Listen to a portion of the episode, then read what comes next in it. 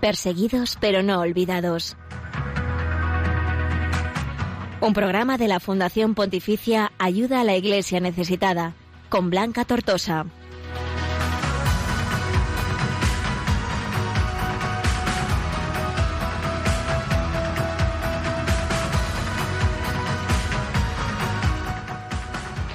Muy buenos días y bienvenidos a Perseguidos pero no olvidados, el programa de Radio María en el que te vamos a acercar la realidad de la iglesia pobre y perseguida en el mundo.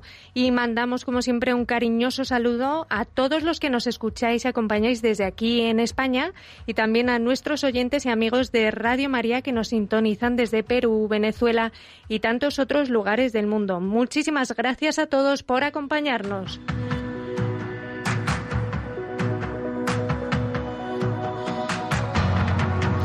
Y hoy, martes 21 de julio, vamos a recordar a San Lorenzo de Brindisi, religioso capuchino que se convirtió en un famoso predicador dentro de su comunidad.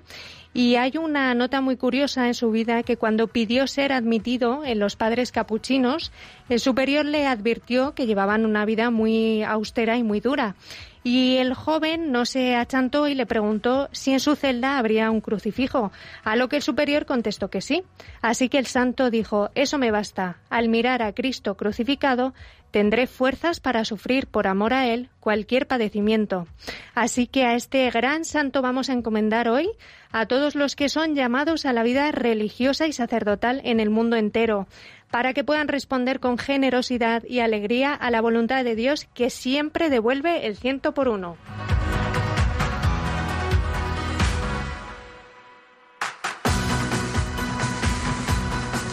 Y estos días se cumplen 40 años de la entrada en vigor de la Ley Orgánica de Libertad Religiosa en España, que fue en el año 1980. Y, de hecho, tan solo dos años antes, la Constitución española ya había plasmado en su artículo 16 la importancia de la regulación de esta materia. Así que de todo ello vamos a hablar con don Eugenio Nasarre, que es un político español y gran conocedor y defensor de la libertad religiosa en nuestro país. Queremos reflexionar sobre cómo se encuentra en estos días la libertad religiosa en España y también si se ha visto afectada o no por la pandemia. Además, vamos a seguir con el ojo puesto en Europa porque vamos a recordar el testimonio del padre Jacques Hamel, sacerdote del que este domingo se cumplen cuatro años de su asesinato por yihadistas mientras celebraba misa en su parroquia francesa. Y vamos a conocer también la situación de la libertad religiosa también allí, en la vecina Francia. Así que con esto y con muchos más temas damos ya la bienvenida a Mónica Martínez en los controles técnicos. Buenos días, Mónica. Muy buenos días. Y bienvenida también Raquel Martín una semana más. Hola Blanca, muy buenos días a todos los oyentes que estáis con nosotros. Aquí os sentimos muy cerca desde los estudios centrales de Radio María en Madrid. Eso es, y antes de continuar, como siempre, vamos a pasar a recordaros los canales de contacto con nuestro equipo para que podáis dejar vuestros comentarios y sugerencias. Bueno, lo primero de todo, ya sabéis que estamos en redes sociales, Ayuda a la Iglesia Necesitada está muy presente en esta nueva etapa de comunicación digital a través de Twitter en arroba ayuda y podéis dejar vuestros comentarios con el hashtag perseguidos Radio María, hashtag perseguido Radio María. También estamos en Facebook y en Instagram, donde podéis escribirnos al correo electrónico a aquellos que no estéis en redes sociales, pero sí que tenéis un ordenador o un móvil y queréis, nos estáis oyendo y queréis opinar sobre el programa o sobre los temas que vamos a abordar. Perseguidos, pero no olvidados, arroba radiomaria.es. Y también tenemos un canal de YouTube donde tenemos unos vídeos preciosos y unos documentales pues que nos dan mucha esperanza de esta iglesia pobre y perseguida en el mundo. Pues ahora vamos a escuchar al Papa Francisco como siempre porque este domingo después de rezar el Ángelus desde la Plaza de San Pedro, el Santo Padre ha recordado a todos los que siguen sufriendo por el coronavirus y ha lanzado de nuevo un llamamiento de alto el fuego global e inmediato en todo el mundo y lo ha hecho especialmente hacia las regiones donde los conflictos están agravando la difícil situación a causa de la pandemia. Le escuchamos.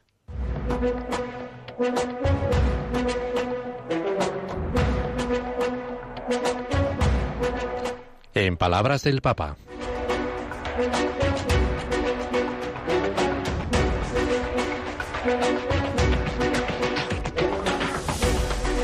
Queridos hermanos y hermanas, en este tiempo en el cual la pandemia no se detiene, deseo asegurar mi cercanía a quienes están enfrentando la enfermedad y sus consecuencias económicas y sociales.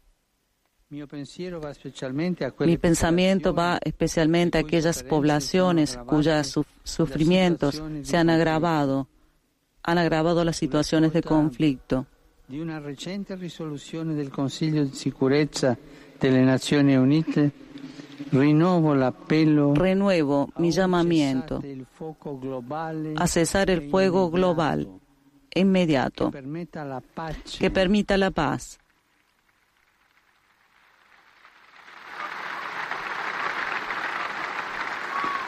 Que permita la paz y la seguridad indispensable para proporcionar la asistencia humanitaria necesaria.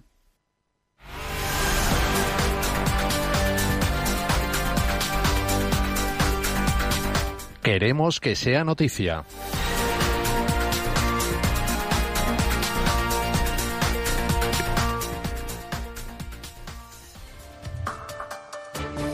En Marruecos, el Estado considera al cristianismo como un peligro. Lo ha denunciado la Asociación Marroquí de Derechos y Libertades Religiosas. La pequeña comunidad cristiana autóctona se encuentra en una difícil posición. La región en Marruecos se rige por la, religión en Marruecos, queremos decir, se rige por la escuela islámica maliquita sunita y las autoridades no reconocen legalmente a los seguidores de ninguna otra religión excepto al judaísmo. En declaraciones ayuda a la Iglesia necesitada, el presidente de esta asociación ha asegurado que hay también una excepción para los cristianos extranjeros que viven y trabajan en el país. Si bien la Constitución marroquí de 2012 eh, garantiza la libertad de culto, penaliza las conversiones a cualquier otra religión que no sea el Islam.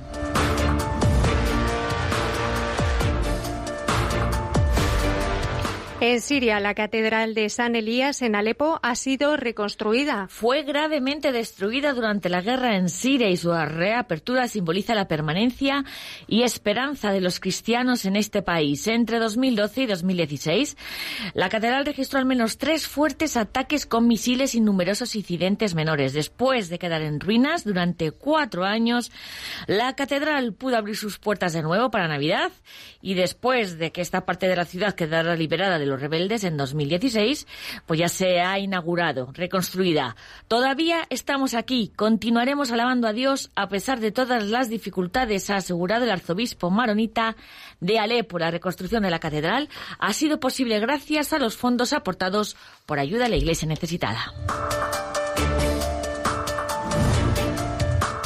La Unión Europea restablecerá la figura del enviado especial para la libertad de religión en un momento crucial. La Unión Europea ha decidido que contará con un enviado especial para la libertad de religión en respuesta a los llamamientos de frentes políticos y de la sociedad civil de Europa y el extranjero. La decisión fue anunciada por el vicepresidente de la Comisión Europea, lo que ha provocado un suspiro de alivio entre organizaciones que trabajan para la protección y promoción de esta libertad fundamental, entre ellas ayuda a la Iglesia necesitada.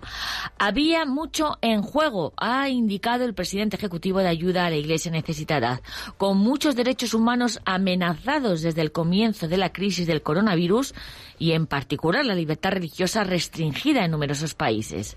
Este puesto, este puesto de enviado especial de la libertad de religión llevaba vacante desde 2019, desde noviembre del 19, y todos los casos que seguía el enviado especial quedaron desatendidos, incluido los presos en Pakistán acusados de blasfemia, niñas cristianas secuestradas en Nigeria y el de la minoría uigur, mayoritariamente musulmana, en China.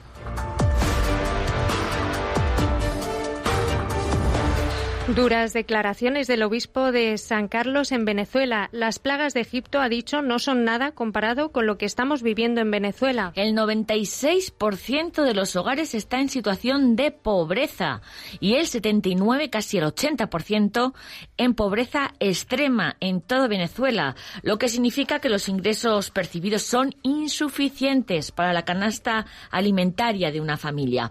Es una de las conclusiones del último estudio publicado por la Plataforma Independiente de Estudios Estadísticos en COVID. Monseñor Polito Rodríguez Méndez, obispo de la diócesis de San Carlos en los llanos centrales de Venezuela, asegurado que Venezuela entra ya en una etapa de hambruna. Con el COVID, el país se ha empobrecido todavía más y en su estado la gente solo come mangos. Hay mucha desesperación. Han aumentado los suicidios. Pero, asegura Monseñor, la fortaleza viene de Dios. Él quiere a su gente, no nos va a dejar solos y la Iglesia tampoco va a dejar sola al pueblo.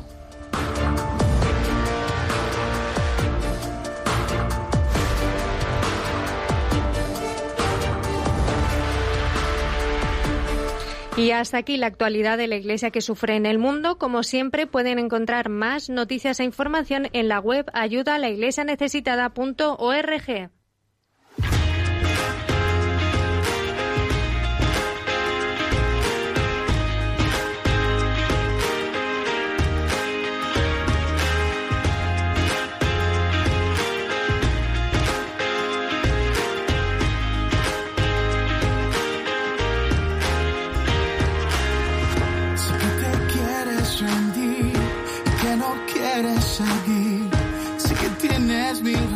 para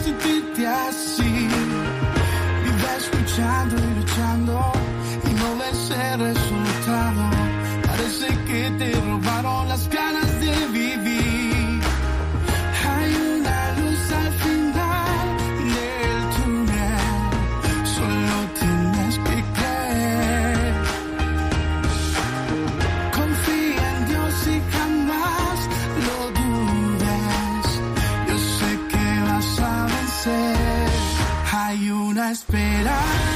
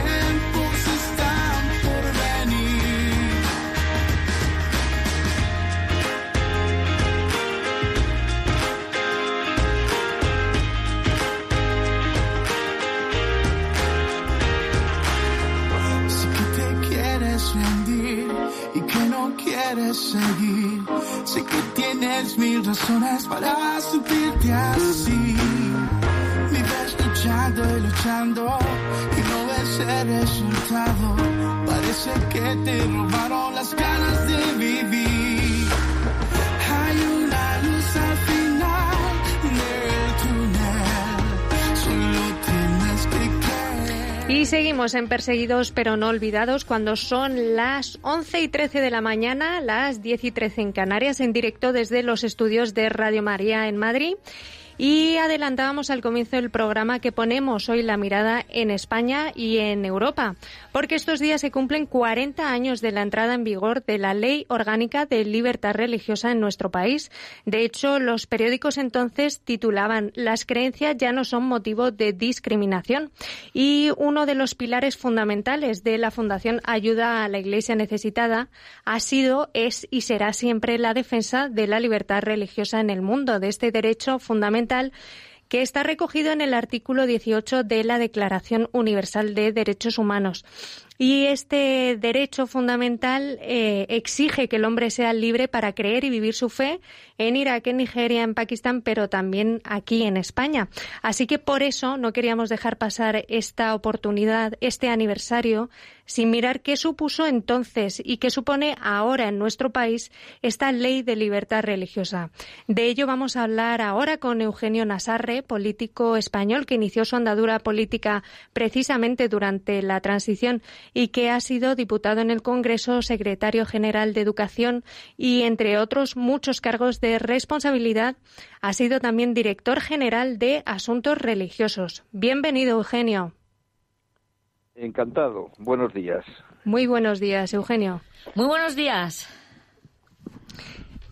Queríamos hablar contigo, Eugenio, pues eh, sobre lo que estábamos introduciendo, que en estos días se cumplen 40 años de la entrada en vigor de la Ley de Libertad Religiosa y algunos comentaristas, de hecho, han, han calificado que en su día esta ley tuvo una gran dimensión histórica. ¿Qué supuso entonces en la España de los años 80 esta ley? Bueno, eh, la ley de 1980 es una, es una hija del espíritu de la transición. Eh, teníamos que resolver el tema religioso en España porque mm, partíamos de un Estado dogmáticamente confesional que tenía una libertad religiosa muy limitada, digamos que era un régimen de tolerancia. Eh, y afortunadamente el espíritu de la transición eh, eh, estaba basado en la reconciliación y en, y en buscar una concordia en la cual el hecho religioso, el factor religioso, no debía de dañarla, no debía de ser un, un, eh, un, elemento, un factor de discordia, como desgraciadamente ha sido en otras épocas históricas. Yo creo que eso lo tuvieron muy de, en cuenta eh, todos los protagonistas de la transición e hicimos un artículo, el artículo 16 de la Constitución, de 1978, que era un buen artículo y que, eh, en fin, planteaba un nuevo marco en el que la piedra angular del la piedra angular del hecho religioso era la libertad religiosa. Y de ahí nace la ley, es una ley eh, que es la primera que desarrolla la Constitución en lo que se refiere a derechos fundamentales.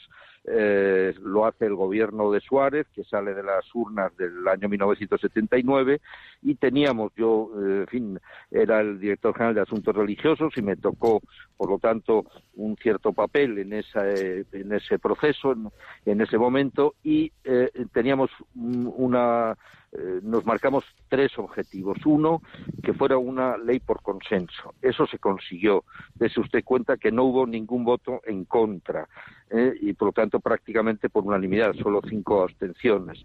Eh, en segundo lugar, que estuvieran mm, eh, confortablemente eh, a gusto, diríamos, las confesiones religiosas todas, la Iglesia Católica y las confesiones minoritarias, y eso también se logró. Y, en tercer lugar, que fuera una ley de no intervencionismo del Estado, es decir, una ley que marcara el espacio de libertad que tienen que tener las iglesias y la cooperación con el Estado para todo aquello que, en fin, que, que, que exige el ejercicio de la libertad religiosa. Uh -huh. Y por lo tanto, yo creo que es una fecha, eh, estos 40 años, eh, que merece la pena ser recordada y sobre todo para que eh, veamos los frutos, los frutos, los buenos frutos de un espíritu de eh, concordia, de uh -huh. cuando en la sociedad eh, eh, la concordia civil y religiosa pues prevalece sobre otros aspectos. ¿no? Desde luego, eh, Eugenio Nazarre, como, como bien ha recordado, era entonces el primer director general de asuntos religiosos de la etapa constitucional. Dice que, que tuvo alguna participación, bueno, fue él junto con el ministro de Justicia, entonces Íñigo Cabero, eh, sí, sí, Íñigo Cabero, el que, el que fue el encargado de elaborar esta, esta ley que estamos ahora recordando. Efectivamente. Don Eugenio, entonces, como bien nos ha recordado ahora, se entendía que las religiones, eh, las creencias, tenían su aportación a la sociedad, contribuían y se trataba simplemente de, de, ver el espacio que ocupaba cada cual ¿no? en esta nueva etapa. Efectivamente, bueno, eso es un elemento que ya está muy, muy, muy reconocido usted lo ha recordado antes, en la Declaración de Derechos Humanos de 1948 y responde a esa concepción en lo que las famosas cuatro libertades que dijo Roosevelt eh, final, final de la, de la Segunda Guerra Mundial tenían que ser los pilares de, de, una sociedad en libertad, de una sociedad democrática, eh, y, eh, y, por tanto la religión, claro que contribuye al bien común, eh, primero porque, porque en fin, reconoce una dimensión de, que tiene la persona humana, aunque no todos, en fin, sean creyentes, pero se está ahí. Y, en segundo lugar, porque a partir de esa dimensión religiosa eh, en el bien común muchas actividades de carácter social, de carácter caritativo, etcétera, las hacen los grupos religiosos, las confesiones y las y las iglesias y uh -huh, por lo tanto uh -huh. Lo, lo, lo esencial en esto, en fin, en, una dimensión plena de la libertad religiosa es el principio de cooperación, que la ley de, de 1980 eh, establece muy claramente a través de los acuerdos con las eh, iglesias y confesiones con notorio arraigo. Hay en estos momentos como usted sabe, no solo la, los acuerdos con la Iglesia Católica, sino con la religión eh, judía, la comunidad judía, la comunidad evangélica o protestante y la comunidad islámica. Y faltaría, a mi juicio, y no se ha podido hacer por problemas internos eh, con las eh, iglesias ortodoxas, ¿eh? que, como ustedes saben, hay, tienen problemas internos de, de las bicefalias y todo eso, y no, no se han puesto de acuerdo para hacer un, un, en fin, un acuerdo con el, con el Estado. y pero mm, también querría decir que ese, ese elemento, esa visión positiva de la de la religión en una sociedad está reconocida por nuestro Tribunal Constitucional eh, con mucha claridad, a través de ese concepto de laicidad positiva que se ha acuñado, que está ahí, que forma parte de la doctrina del Tribunal Constitucional y, eso quiere decir que el hecho religioso es digno de protección y, el, y, eh, y además esto se ha de buscar los cauces para que los grupos religiosos, dentro de, ese, de su fisonomía, eh, pues en fin, contribuyan al, bien general de la sociedad.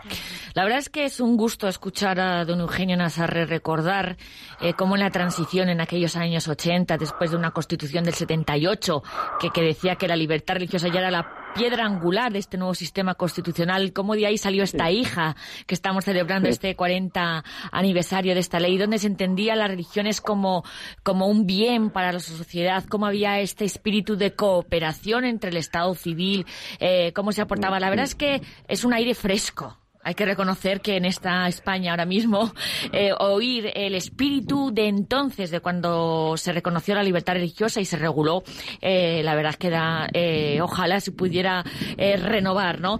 40 años después de Eugenio, ¿qué frutos ve que ha dado esta ley en nuestro país? Bueno, yo creo que hemos tenido, hemos dispuesto de un marco eh, legal, de un marco jurídico que ha permitido unas relaciones eh, fluidas de las eh, concesiones con el Estado. ha habido un, sistema, diríamos, que ha, que ha, contribuido a la convivencia de España. Y es cierto, y usted lo, lo ha apuntado de alguna manera en sus palabras antes, ahora tenemos síntomas para estar preocupados porque se han, se han generado en estos últimos tiempos unos fenómenos de hostilidad hacia el factor religioso, hacia el hecho religioso, hacia la religión, hacia las creencias religiosas, eh, eh, que eh, vayan en contra de ese espíritu que, fin, que prevaleció hace 40 años, que es muy, muy pernicioso para la sociedad porque produce discordia, achica y y mata y eh, un elemento esencial de la persona que es la libertad, en este caso de la libertad religiosa, eh, y yo creo que eh, tenemos que hacer en estos momentos, digamos, la, celebración de estos 40 años tiene que ser un compromiso renovado para que lo mismo que entonces sucedió, que es que muchas personas creyeron que eso era lo que, lo mejor para, para España, para una sociedad, ahora también eh, tenemos que hacer ese, ese esfuerzo porque eh, eh, los tiempos, los vientos que corren no van en, en muchos casos en la buena dirección. Ajá, ajá. Y don Eugenio, según esto que nos está contando y, y esta idea del compromiso renovado, ¿no? Que sería tan tan necesario ahora mismo, ¿se entiende hoy Em, en España, en la España de 2020, esta importancia de la libertad religiosa o se ha perdido totalmente? Bueno, no, bueno, mm, yo creo que perder totalmente no, pero eh, desde luego se ha producido grietas en el, en fin, eh, eh, sobre todo en un sector de político. Es decir, tengo que recordar aquí que en la agenda política del, del programa del gobierno de Sánchez está la derogación de esta ley de libertad religiosa y sustituirla por otra de carácter eh, muy laicista. Eh, bueno, eso mm, eh, creo que sería un mal eh, un mal grave, un mal importante para la sociedad española y eso habría que evitarlo. Eh, por lo tanto, tenemos no solo que estar muy atentos, sino que hacer todo lo necesario para, eh, en fin, convencer, crear el clima en la sociedad española de que, no digo yo que no se, que sea intocable esta ley, pero que el espíritu de esta ley eh, es la que tiene que marcar el futuro y no lo contrario. Y hay, eh, bueno, hay signos eh, de que eso, de que, de que hay un, un sector de la, sobre todo de la izquierda, que en aquel momento comprendió que el, papel de, fin, de, para la, la concordia del español, el papel positivo que que, tenía, eh, eh, que tiene, eh, y, y, esto ahora, desgraciadamente, no está prevaleciendo en ciertos líderes de la, de la izquierda española, que, en fin, no hace falta decir los nombres.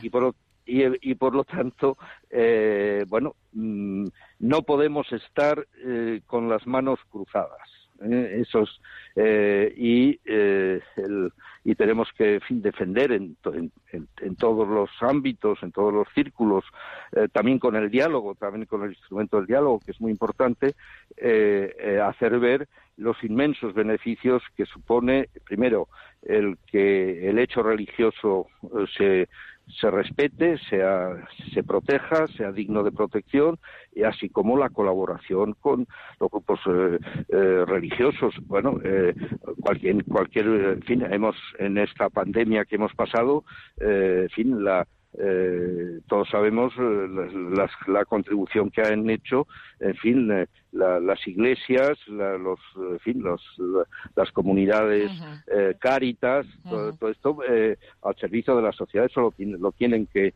eh, lo, tenía que ser reconocido por el conjunto de la sociedad española. Desde luego, desde luego. Eh, efectivamente, don Eugenio, eh, esta ley está puesta en estos momentos en entredicho por un sector de la sociedad, pero nosotros, Ayuda a la Iglesia Necesitada, como creemos tanto en este derecho de la libertad religiosa eh, la, queremos defender gracias a amigos como usted, a don Eugenio Nazarre, en el que, bueno, pues a través de Radio María y a través de todos nuestros canales vamos a intentar explicar, hacer un trabajo eh, pedagógico, ¿no? Porque el Tribunal Constitucional mm, ya avalaba este eh, laicismo positivo frente a este pretensión laicista, que no es lo mismo, que no es lo mismo, no es lo mismo. Es muy, muy parece que es para la gente joven quizá que nos está esté oyendo de Radio María eh, pueda confundirlo. Laicismo positivo se reconoce la aportación que hace a la sociedad el bien común las religiones, que siempre quieren contribuir al bien común, que siempre están dispuestos al diálogo, que siempre están tendiendo la mano, que son un factor de construcción. No hay más que ver eh, lo que está haciendo y diciendo la Conferencia Episcopal Española estos días por activo y por pasiva a raíz de la pandemia y a raíz de todo. Nosotros estamos aquí para ayudar, para construir. Eh, estos aires laicistas, eh, don Eugenio, mm, ¿cómo se puede mm, cambiar? bueno, vamos a ver. esta es una batalla en fin, cultural, eh, de convicciones, eh, tenemos mucho, vamos, eh, tenemos mucho camino recorrido a favor. Entre otros, en fin, es importante señalarlo que, en fin, nuestro intérprete máximo de la Constitución, el Tribunal Constitucional, esto tiene una doctrina espléndida sobre esto de la laicidad positiva, que quiere decir que el Estado eh, no tiene una religión propia, se, eh, se, abstiene de tener una religión propia porque no le compete, es una especie de autolimitación del Estado, pero reconoce que en la sociedad el hecho religioso es extraordinariamente beneficioso y es digno de protección, y la protección tiene que ser jurídica, tiene que ser también de carácter social y todos los poderes públicos deberían de reconocerlo. Eh, bueno, mm, por lo tanto, tenemos bazas para defender este, fin, este principio eh, en la sociedad española. Eh, y, mm, y, efectivamente, eh, todos conocemos que hay en estos momentos, bueno, no solo esto, sino dentro de una operación política de fin de largo alcance, de querer, fin, trastocar y, eh, y, eh, la, fin, el espíritu de la Constitución de 1978 y el, y el, sistema político que nos hemos dado. Este es un elemento, afortunadamente, mm, pilar capital para, de, fin, de la convivencia que quisimos los españoles. Y, y los que, quieran eh, mantener este sistema, el sistema que nos ha dado prosperidad, que nos ha dado fin, libertad, que, eh, bienestar, eh, nos ha permitido estar en Europa, eh, que sepan que la libertad religiosa no se puede desgajar del conjunto, es decir, es un elemento esencial, clave, lo vieron los constituyentes y lo tenemos que ver ahora el conjunto de los españoles. Y como hablaba usted antes, don Eugenio, ahora con el tema del COVID, bueno, pues se ha resentido el derecho a la libertad religiosa en, muchísimos países y, se ha utilizado como, bueno, pues para discriminar en muchos casos a, a los cristianos. ¿Y mm, cómo considera que ha afectado en España esta pandemia del COVID con todas las medidas también que ha tenido que tomar la Iglesia? Y mm, hace poco, de hecho, teníamos aquí en el programa al asesor jurídico de, de, la Comece y nos recordaba que la mejor manera de defender un derecho es ejercitarlo, ¿no? ¿Y mm, cómo ve que en España ha afectado el tema del COVID a la libertad religiosa? Bueno, vamos a ver. Eh, yo tengo aquí una visión agridulce del asunto, porque eh, eh, cuando se produce el, estado de alarma y se regula el estado de alarma, yo tengo que reconocer que en el decreto ley eh, que, en fin, se aprobó por las Cortes Generales, la libertad religiosa estaba bien tratada. Se decía que los lugares de culto podían estar abiertos, que podían ir los fieles, fin, por lo tanto, a rezar eh, y podían incluso hacerse eh, celebraciones religiosas eh, con todas las garantías y con toda la precaución. No se hizo así. hubo un retraimiento y una y una interpretación en el que, en virtud del, fin, del miedo que había de, de las de España, muchos templos estuvieron cerrados, eh, y eh, yo creo que eso eh, tenemos que replantearnos si, si, si se hizo bien, si se hizo bien. Mm, y, y ahora en, el, en, el, en la reconstrucción, pues ya estamos mm, empezando a tener medidas, a ver medidas discriminatorias en el tema educativo. Ah. No puede ser que los centros educativos que están cumpliendo un, servicio a la sociedad española formidable se vean eh, mm, desprovistos de unas ayudas eh, que son muy muy necesarias, muy muy importantes eh, esto por fin para para normalizar la vida escolar entonces por, por qué en fin a los hijos de las familias que han tomado esa elección eh, eh, en fin, amparada por la Constitución, perfectamente legítima, se vean privados de este tipo de ayudas. Bueno, eh, eh eso, eso solo se puede explicar por una visión eh, de hostilidad hacia eh, fin, las instituciones que están basadas en, este, en estas creencias eh, fin, de, religiosas. ¿no? Eh, bueno, eso es lo que eh, ese es el debate que ahora nos vemos obligados a, a fin, con todas las razones que tenemos, a combatir y a decir esto no puede ser, eh, eh, eh, no puede haber fenómenos de discriminación y la Iglesia y la comunidad católica yo creo que tenemos que hacer también una reflexión eh, después de la pandemia, yo lo he planteado, en fin, en, en algunos eh, ámbitos, eh, decir, para, a ver, tenemos ahora una un plus de responsabilidad ante la sociedad española, de mayor compromiso en lo que se refiere al culto. Es decir, tenemos que superar el retraimiento que hemos tenido eh, las, celebraciones religiosas no se pueden sustituir por la televisión y por la y por la vía eh, telemática y mm. eh, online. No no no, y por lo tanto esto mm, yo creo en nuestra iglesia es una iglesia sacramental eh, desde sus desde sus orígenes desde su propia esencia eh, y en fin todo eso hace que tengamos que repensarnos nosotros una tarea, sobre todo una tarea de, compromiso mm, madura, bien pensada, apoyándonos los unos a los otros. la vida parroquial tiene que recuperar. Yo todavía no veo que se haya recuperado la normalidad.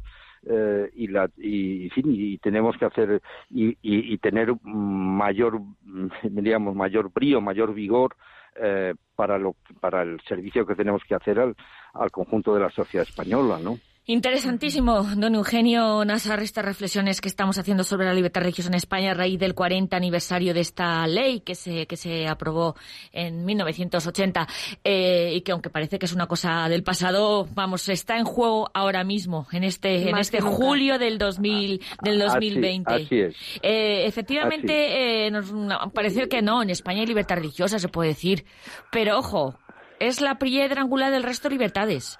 Cuando ya no te dejan de educar, cuando ya te empiezan a recortar eh, los idearios, eh, por ejemplo, de los centros educativos, empiezan por eso y, acaban, lo sabemos en ayuda limitada por la experiencia que tenemos de tantos países, y acaban luego, no queremos, ni va a pasar en España en persecución.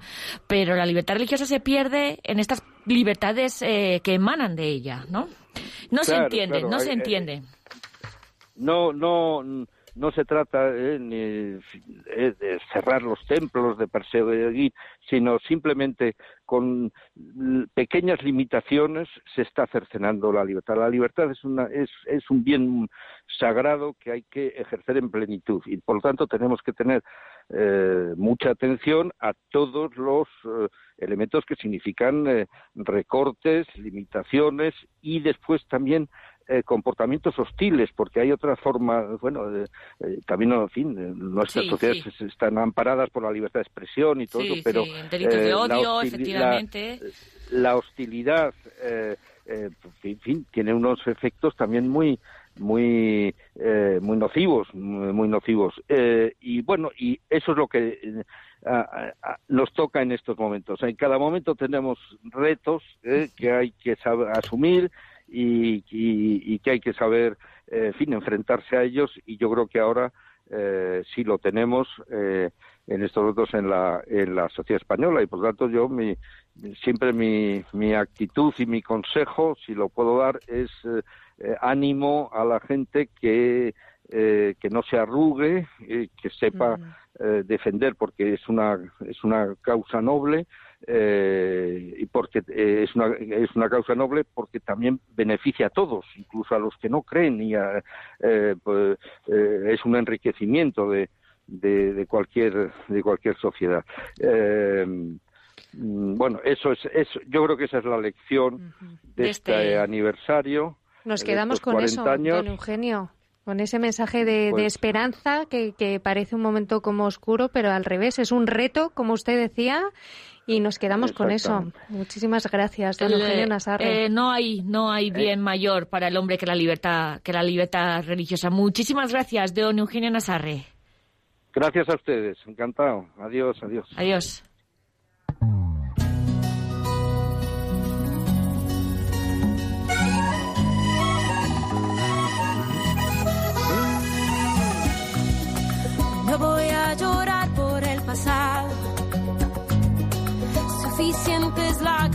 He derramado. Prefiero cantar, prefiero bailar, celebrar el gozo que me has dado. corazón que tanto había sufrido, de blanco con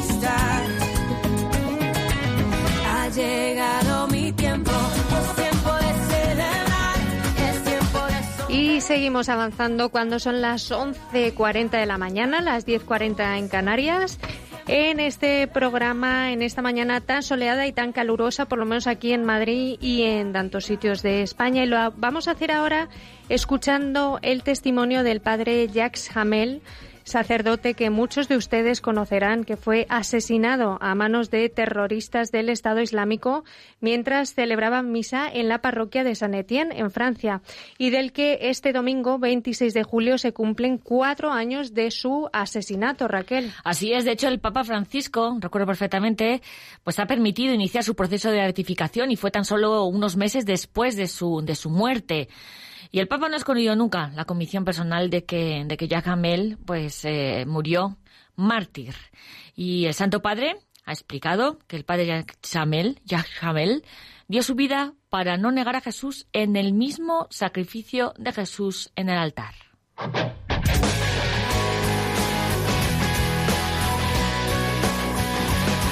Testigos del siglo XXI.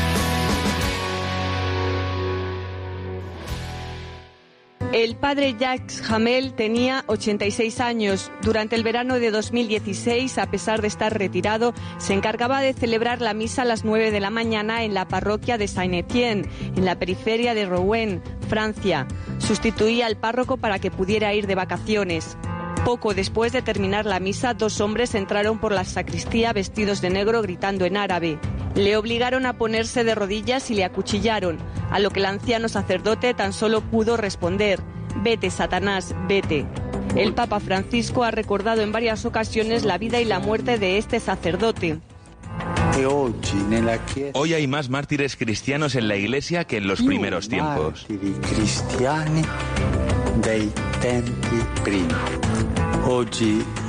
Hoy hay más cristianos asesinados, torturados, encarcelados, degollados porque no reniegan de Jesucristo. En esa historia llegamos a nuestro padre Jacques.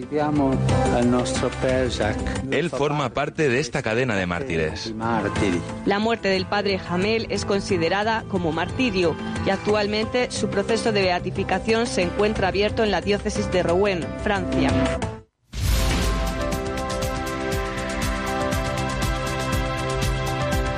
Libertad religiosa en el mundo.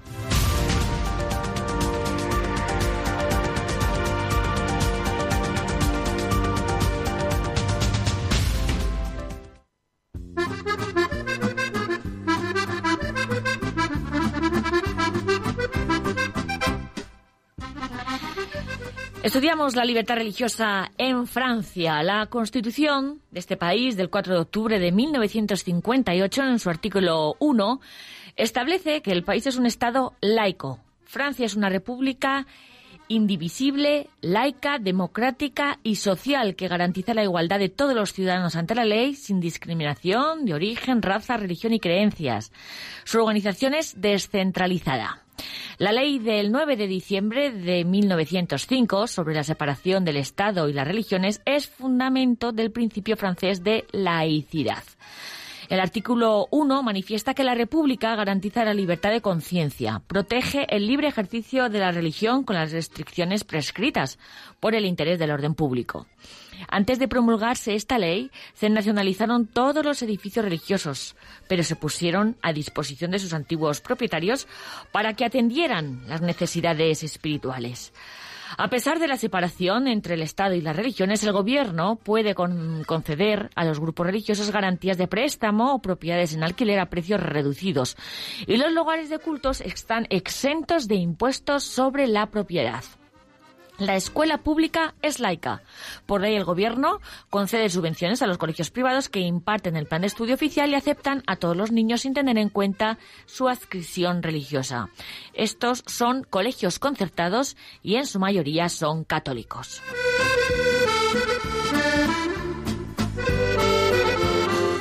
Entre los incidentes contra la libertad religiosa más destacados hasta la publicación del último informe se encuentran los tres atentados coordinados llevados a cabo en París en 13 de noviembre de 2015 que se saldaron con 130 muertos y cientos de heridos en el Teatro Le Bataclan, el campo de fútbol Stade de Francia y en una zona de bares y restaurantes.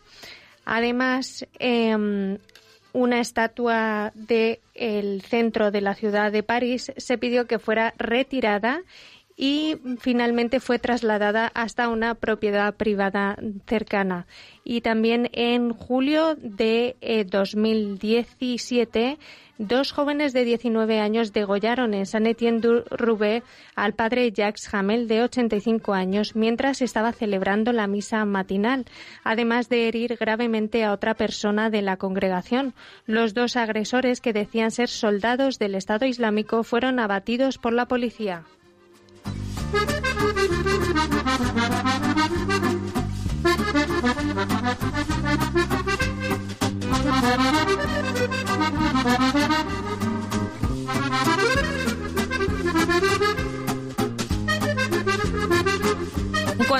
En cuanto, al futuro de la libertad religiosa en Francia, el principio francés de laicidad, separación entre Estado y religión, consagrado en la Constitución, es el fundamento de las relaciones entre el Estado y la religión. El Islam que ha sido importado al país fundamentalmente a través de la inmigración desde sus antiguas colonias y en los últimos años desde los países en guerra está siguiendo progresivamente el mismo curso.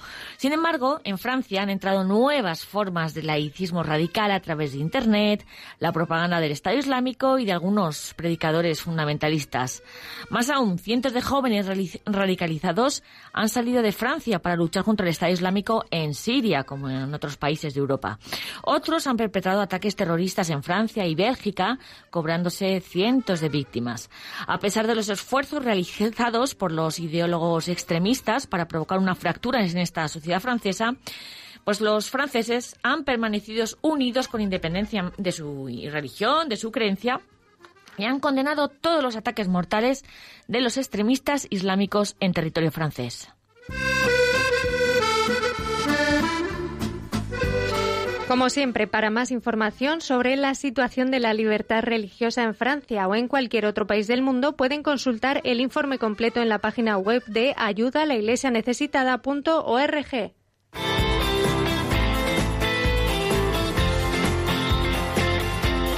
Cantad al Señor todos los pueblos.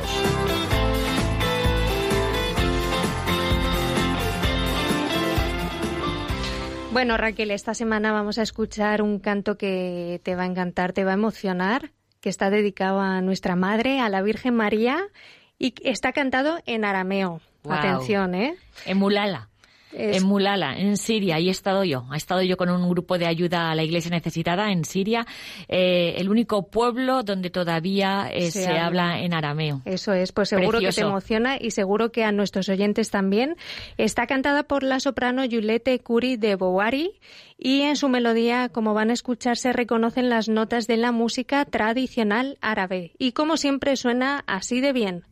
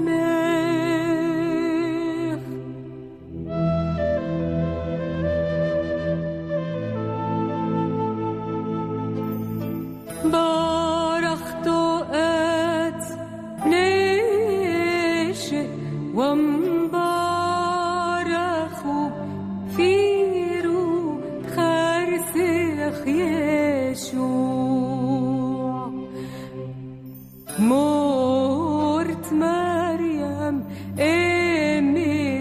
امدالوهم اتكشف حلوفين حنان حاطوين هو شو وبشو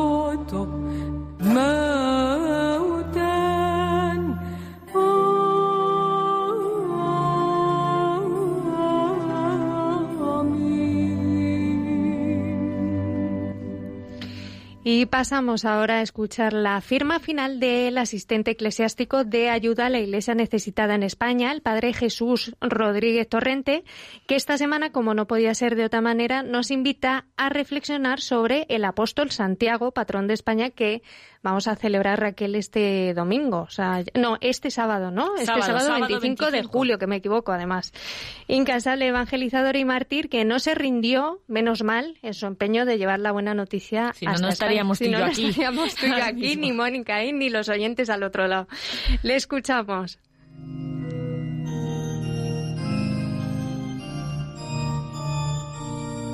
Santiago Apóstol. Yo creo que podríamos decir, sin temor a equivocarnos, de nuestro apóstol.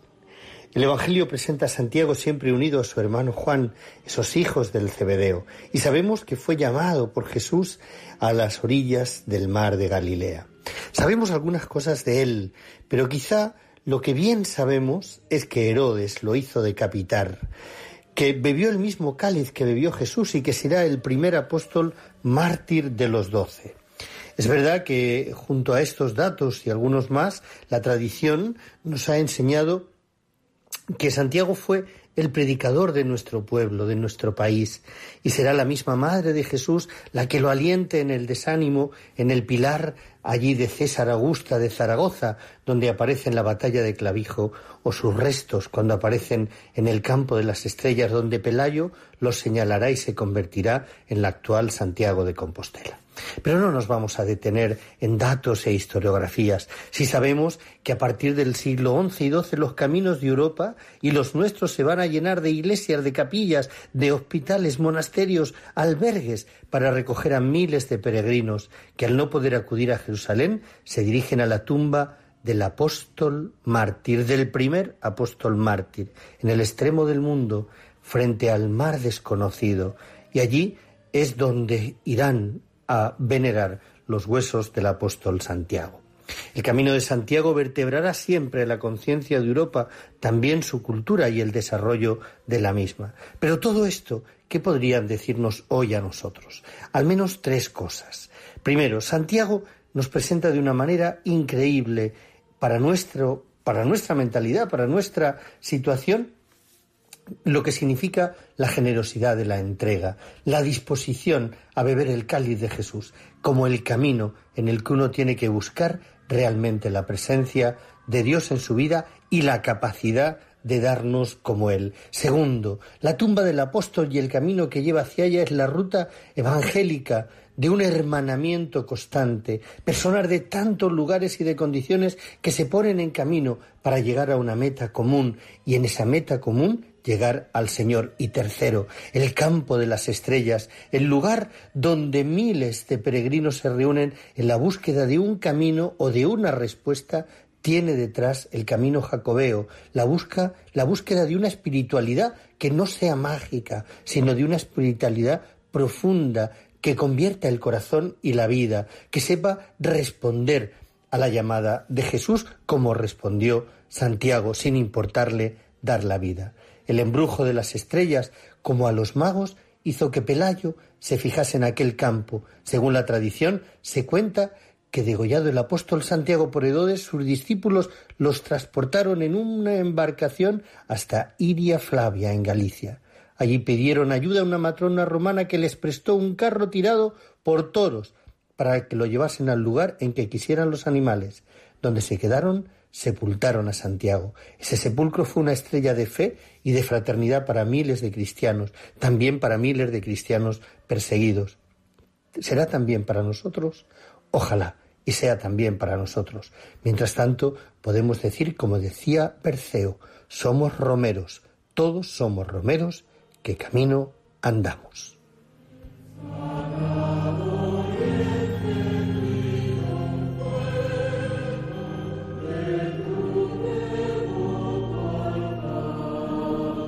Y con esta bonita reflexión del Padre Jesús, Raquel, llegamos ya al final de este programa.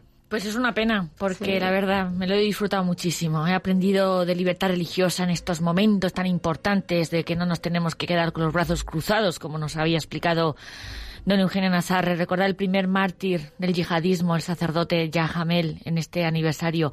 Y recordar nuestro pasado, que es nuestro presente, que es nuestra fe, la que vino a España con Santiago, pues eh, uno sale renovado, la verdad. Muchísimas gracias, Blanca. Gracias a ti, Raquel Martín, una semana más. Gracias también a Mónica Martínez en los controles. Y nosotros volveremos, si Dios quiere, el próximo martes, en el que será el último programa de este mes de julio, martes 28 de julio. Así que hasta entonces les damos las gracias a todos por acompañarnos y les pedimos que no se olviden de rezar por nuestros hermanos que sufren por causa de su fe, porque nuestra oración es su esperanza. Continúa aquí la programación de Radio María con el rezo del Ángelus. Nos despedimos como siempre movidos por el amor de Cristo al servicio de la Iglesia que sufre. Un fuerte abrazo y hasta la semana que viene.